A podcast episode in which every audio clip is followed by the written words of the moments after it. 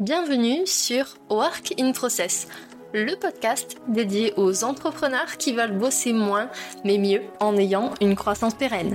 Alors, si vous voulez allier croissance et sérénité, performance et flexibilité, abonnez-vous. Ce podcast va devenir votre outil préféré. Je suis Marine Barré, business designer. Ma passion Décortiquer vos problèmes et vous proposer des solutions innovantes et performantes. Bienvenue dans l'aventure. Bonjour à tous et bienvenue dans le premier épisode de ce podcast. Après plusieurs semaines de conception, j'avais vraiment hâte de vous proposer ce premier épisode. Et avant de rentrer dans la thématique du jour, je voulais ouvrir une parenthèse pour remercier chaleureusement toutes les personnes qui ont participé de près ou de loin à la construction de ce podcast en public sur les réseaux sociaux. Merci du fond du cœur. Sans vous, ce premier épisode n'aurait pas du tout la même saveur. Parenthèse fermée, on peut s'attaquer à la thématique du jour. Il y a une question qui revient sur la majorité des échanges que j'ai avec les entrepreneurs depuis plus de deux ans d'entrepreneuriat. Cette question, c'est comment est-ce que je peux créer un business soit à la fois rentable avec une croissance pérenne et en ayant un produit qui soit utile et désirable. Je sais, ça peut faire rêver comme ça, mais imaginez un seul instant. Vous pouvez fermer les yeux sauf si vous êtes en voiture. Imaginez qu'on vante les mérites de votre produit ou de votre service parce qu'en plus de résoudre une problématique dure de votre audience, il va avoir une expérience utilisateur incroyable. Plutôt cool, non? Eh bien, c'est tout à fait possible. Et ma solution, elle tient en deux mots. Business design. Il faut savoir que vous pouvez concevoir une partie de votre activité comme n'importe quel produit ou n'importe quel service. Et d'ailleurs, ce qui va faire le succès d'une entreprise sur le marché, c'est pas uniquement ses produits et ses services. Ça va être aussi son modèle commercial, comment se passe l'opérationnel en interne, quelles sont ses différentes stratégies, etc. En bref, c'est tout l'écosystème qui compte. Et mon job, c'est justement d'optimiser tous ces éléments et de les combiner un peu comme un puzzle de la meilleure façon pour satisfaire l'élément le plus important d'une entreprise, l'utilisateur. Alors aujourd'hui, on va voir en quoi le business design peut vous aider à construire une entreprise à votre service. Déjà, qu'est-ce que ça veut dire business design? Le business design, c'est une approche agile qui va mixer des outils,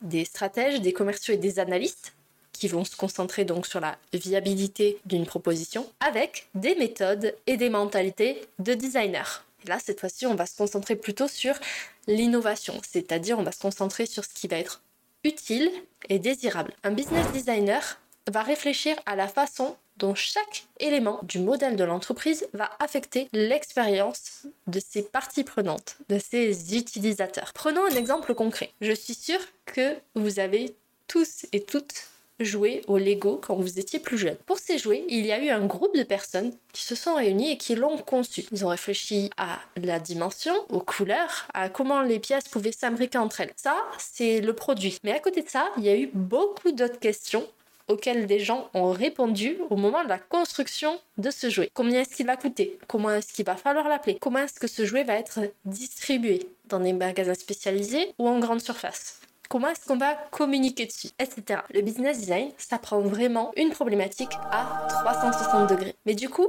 Comment est-ce que ça se passe? Alors là, je vais vous parler pour mon cas de figure, c'est-à-dire comment est-ce que je travaille avec mes clients, puisque bah, bien évidemment, chaque professionnel travaille d'une façon différente. Concrètement, quand vous voulez bosser avec moi, il va d'abord y avoir un audit de l'existant. C'est-à-dire que je vais rentrer en empathie, je vais vous écouter pour bien comprendre vos besoins. On va donc définir les besoins, les problématiques, les contraintes, les non négociables, etc. Ensuite, il va y avoir une phase de génération d'idées pour trouver la meilleure solution. Et ça, ça se fait pas dans le vent, ça se fait à partir des connaissances et ça se fait aussi à partir de l'analyse des données que j'ai recueillies juste avant. Ensuite, on va partir sur un prototype. Alors, pour un produit, généralement, ce qui se fait, c'est qu'on va sortir une V0 qui s'appelle MVP. Minimum Viable Project. Produit minimum viable. C'est-à-dire un produit qui va avoir le minimum de fonctionnalités pour être Ensuite, on va sortir une version 1, 2, 3, etc.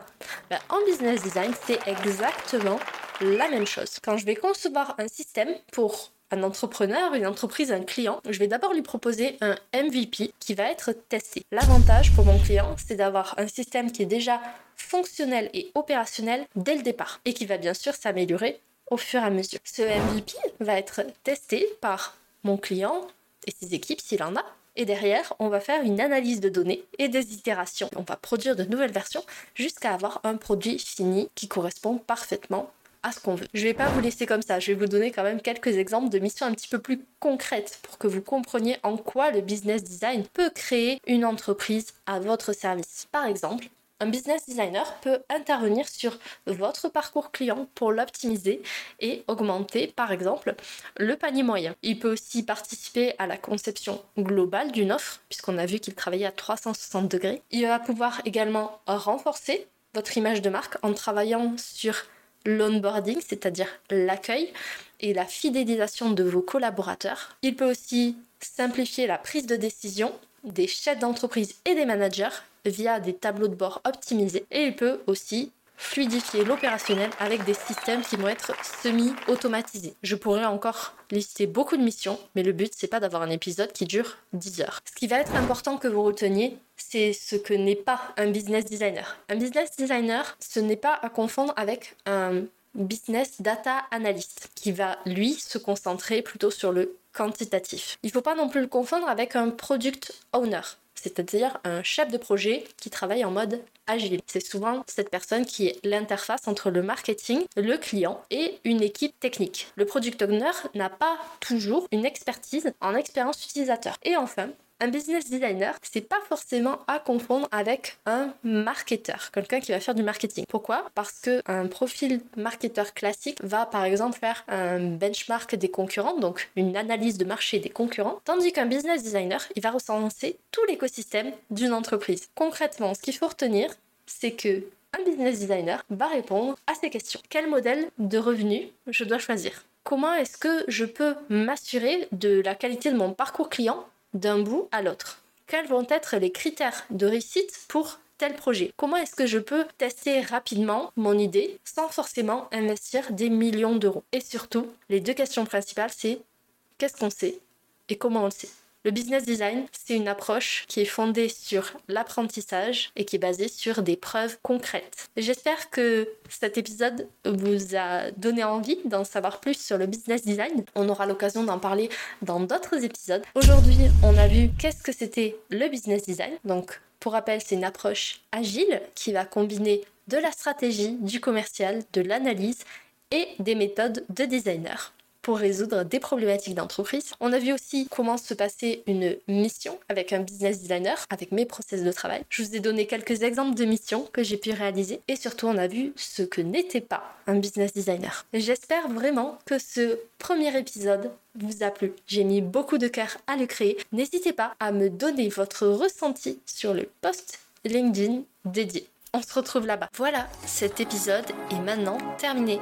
Merci pour votre écoute. Je vous souhaite à tous une belle journée, soirée et à très bientôt dans le podcast. Bye Cet épisode t'a plu? Tu peux le partager en me taguant ou lui laisser 5 étoiles sur Apple Podcast. Encore merci pour ton écoute, à très vite